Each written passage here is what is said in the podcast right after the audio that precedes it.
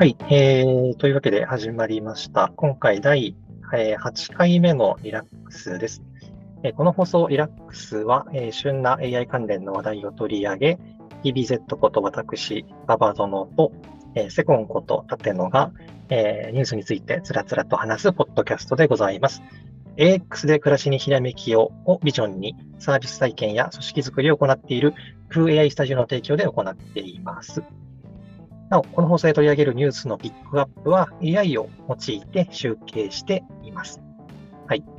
いうことで、えー今回はですね、特に機械音声を使わずに肉声で喋ってみました。はい。えー、ゼコンさんよろしくお願いします。よろしくお願いします。肉声音声、久しぶりのね、馬場園さんの声からのスタートということでね。そうですね。ちょっといろいろ使いたいものはあったんですけど、別のあの音声を流そうかなと思って、オープニングをあえて肉声で始めてみましたっていうところですね。はいはい。早速いきますか、今週のニュース。そうですね。また、あの、今週1週間対応のニュースがありますので、ちょっと見ていきたいと思います。はい。えーと、じゃあ、まず早速ですね、えー今度は音声系の AI の話なんですけれども、Stable Audio というものがえーリリースされましたと。で、これは、あの、割と簡単なテキストを入力すると、えー高品質な音楽を作れると、そういったものになってますね。いや、すごいですよね、これ。馬場園さんとかも早速生成してみたとは思うんですけど、かなりの、その、それっぽい音楽が作れてしまうっていう。いやー、そうなんですよ。あのーこれ、いいわゆる人の声、ボーカルとかはまあ、出ないんですけど、音楽としてはすごくこう、なんですかね、高クオリティなものが簡単な自然言語を打つだけで生成できるっていう。でもめちゃくちゃすごくて、で、さっきあの、あえて肉声のスタートをしたのは、これで生成した音源を聞かせようという魂胆がありましてですね。うんうんちょっと生成したものを実際に流してみたいと思います。で、多分、あの、ポッドキャストで聞かれると BGM が被るかもしれないのであれなんですが、少しちょっと、えーご容赦ください。ちょっと流してみます。単純に AI で、えープロンプト1行ぐらい入れただけでこんなのができます。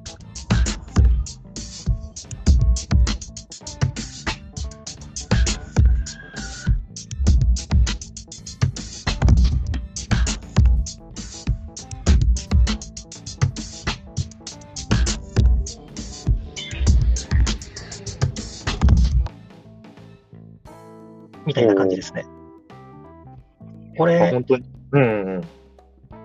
どういう文章で作ったかというと、あの、実際は英語で書いてるんですけど、ドラムとラップボーカルのセッションを作ってって言っただけで、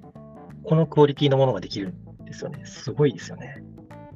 そうですよね。まあ、本当にテキストでちょっと入力するだけで、なんかイメージする感じの音楽が作れる。かつ今回のモデル結構すごいなって思ったのは、まあ、そのモデルで音楽を生成した後、まあ、大体その Stable Diffusion、あの、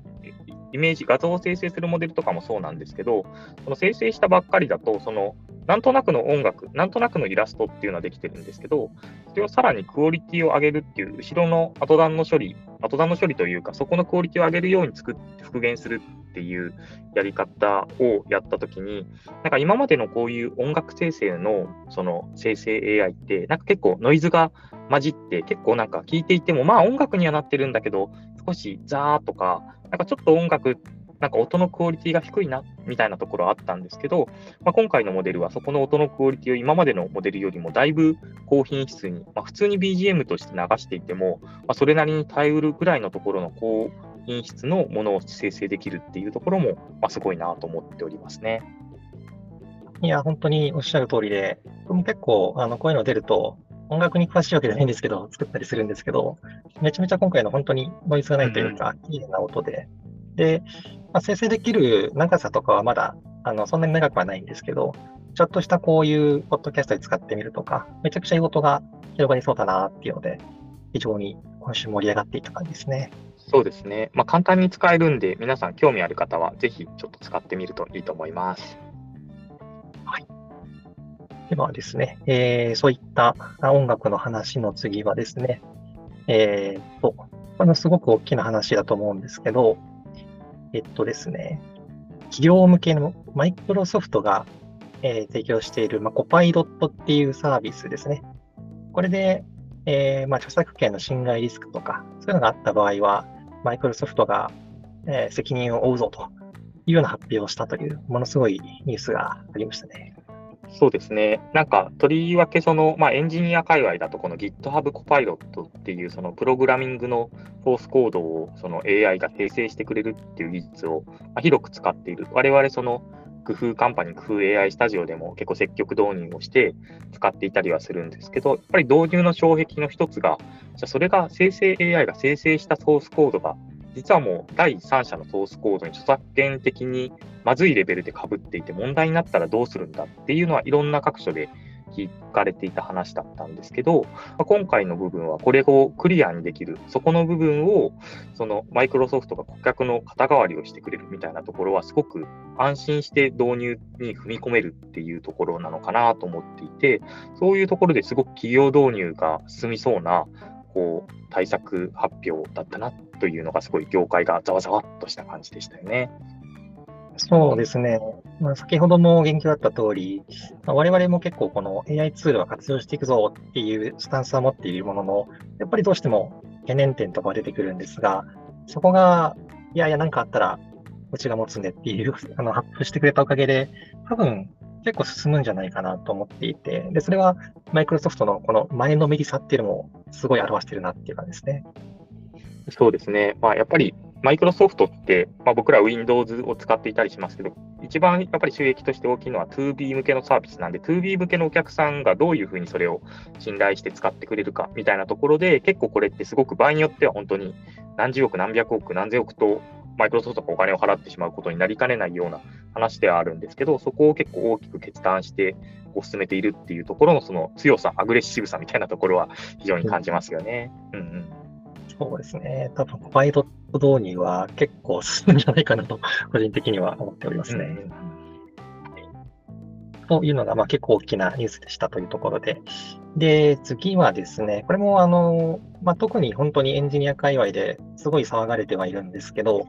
オープンインタープリターという、まあ、自然言語で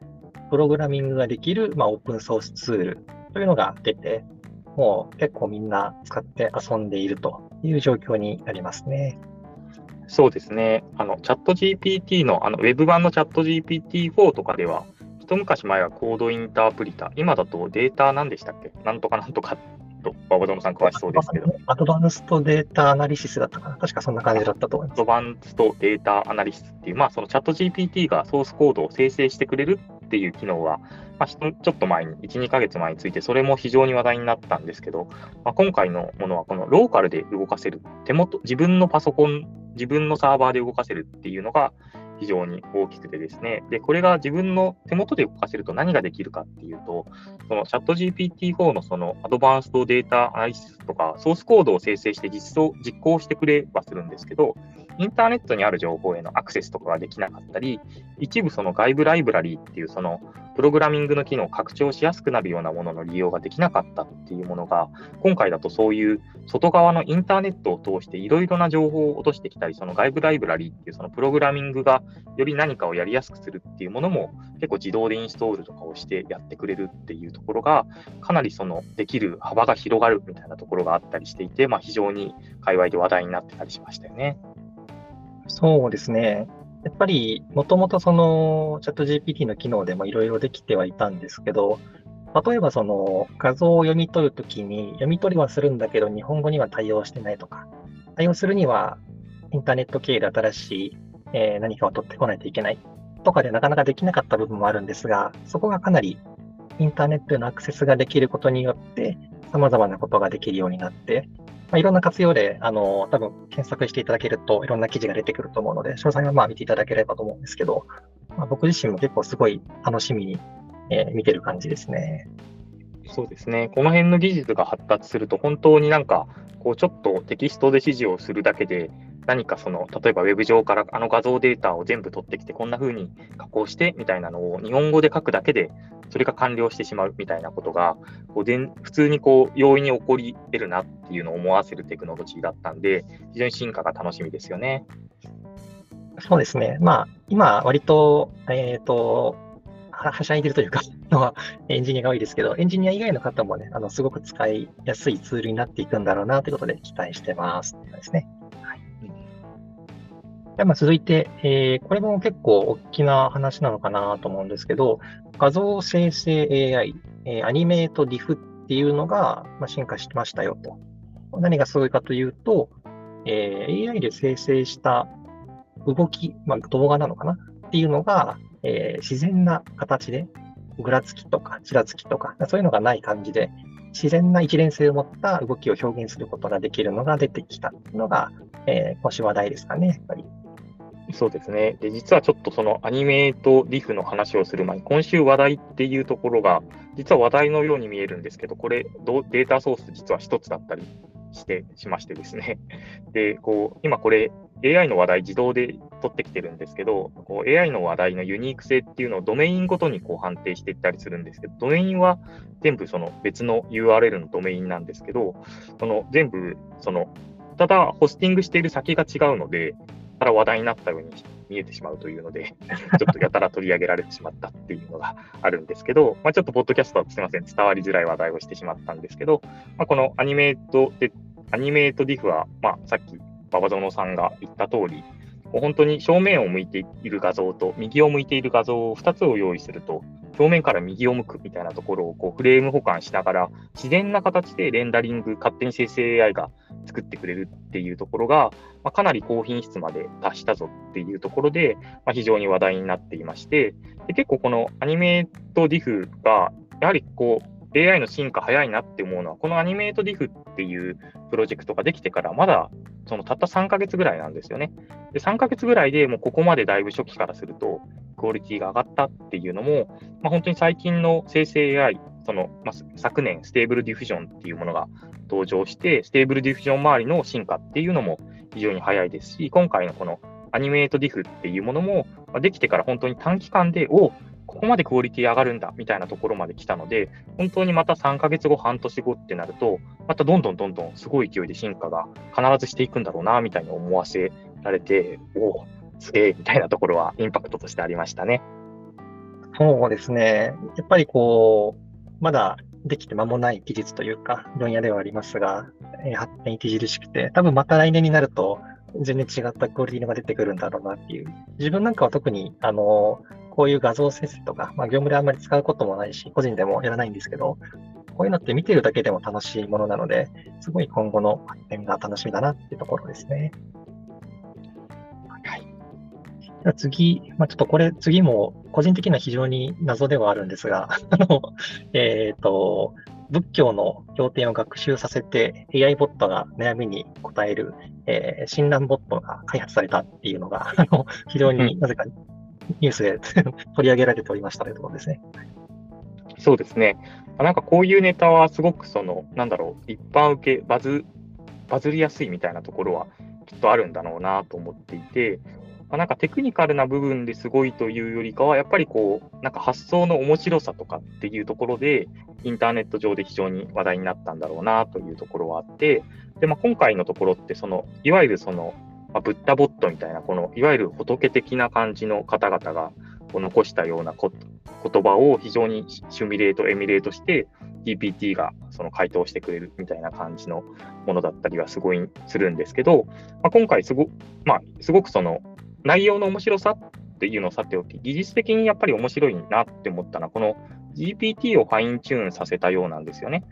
GPT って OpenAI が提供している。で、そうすると、まあ、何がすごいかというと、実はあの OpenAI が提供しているもののファインチューンっていう、まあ、要するに、なんかこういうキャラクター付けをしてくださいねみたいなものって、今だと簡単に API を叩くことによって、まあ、エンジニアの方だったらすごく簡単にそれができるみたいなことがあって、で、今までファインチューンっていうと、やっぱりある程度機械学習とか少し詳しくなって、こういうふうにやるとファインチューンできるんだよっていうのを知らないとできなかったところなんですけど、今だと、ある意味 API を叩くだけで、そういう、まあ、今回その作られたような、いろいろなキャラクター性を持ったボットみたいなものも非常に作りやすくなったな、みたいなところで、まあ、いわゆる本当に、なんだろう、ツールとして手が手が届きやすくなったっていう最近の GPT-4 の GPT-4 や GPT3.5 のなんか機能拡張によって、どんどんどんどんツールとしての使い方ってっていうのも上がってるな、みたいなのを感じさせる出来事だったなと思いましたね。うん、そうですね。でまあ、特にこのあのボットというか、仕組み自体は結構、うん、えー、3代目なのかな？割と前から作られていて、うんうん、そのバージョンの変遷とかも、あの、まあ、後で、ポッドキャストとかのリンク先には載せるんですけど、辿ってもらうと見れるので、そういったところを見てみると楽しいかなと思いますので、まあ、よければぜひというところですね。うん、そうですね。うん、はい。で、えっ、と、まあ、AI のピックアップのニュースとしてはこのぐらいなんですが、個人的にちょっと面白いなというか、ぜひちょっとこれ言っといた方がいいかなというものがいくつかあったので、ちょっと取り上げると、えっ、と、Adobe ですね、あの、画像とか、えー、フォトショップとかで有名な Adobe さんが、えっ、ー、と、Firefly っていう画像生成 AI ですね。もともとベータ版とかで出してたのが、まあ、公式リリースされたっていうのがすごく大きな話題になってますね。うんうんうん。そうですね。こちらはベータ版の頃から結構使われてる方が多かったりしたんですけど、やっぱりポイントは2つで、1つはその商用利用可能っていうところで、まあ、今までは商用利用がそのできなかったんですけど、商用で使っていいよっていうところ、かつ、Adobe が学習しているもその写真データ等々は、ちゃんと Adobe がライセンスを持っている、提携しているものなので、ま、問題なく使っていいよっていう、ある程度のお墨付けが得られたっていうところで、生成 AI がよりなんかこう法的にクリアな形で使いやすくなったっていうのが、まあ、一つ目の大きいところかなと。で、もう一つはやっぱり、Photoshop の中で使えるようになったっていうのは非常に、その、普段使い慣れてるツールの中で生成 AI の活用が進むっていうのは非常に、まあ、本当に毎日 Photoshop を使っている方にとっては、なんか当たり前の場所に生成 AI で途端に仕事が便利になるぞみたいな感じの機能でも場合によってはあったりするんで、そういうところで非常にインパクトが強いような、まあ、そのベータ版から正式リリースみたいなところだったかなと思ってます。はい、まさにあのおっしゃる通りで、僕自身はですね、他にもあの画像生成の AI はあって、まあ、所要利用の話はあるんですけど、そんなになんか、おそらく違いがあるのかなって思ってたんですけど、やっぱり先ほどあったみたいにツールとして使いやすくなっている、Photoshop と組み合わせてっていうところが非常に刺さるみたいで、あのよく使ってる人には本当にリアルにこっちの方が使いやすいっていう声を僕は個人的に聞いたりはしていたので、すごいことだなと思って、えー、眺めていたというところですね。なるほど、なるほど。はい。では、えっ、ー、と、まあ、今週、まだまだ、あの、実はニュースはいっぱいあるんですが、まあ、時間的にそろそろ20分ぐらいになりますので、えー、今週はこれで終わろうかなと思います。また、来週も同様にですね、えー、1週間分のニュースピックアップしていきますので、また、えー、次の放送をお楽しみにということで。では、また来週お会いしましょう。さようなら。さよなら。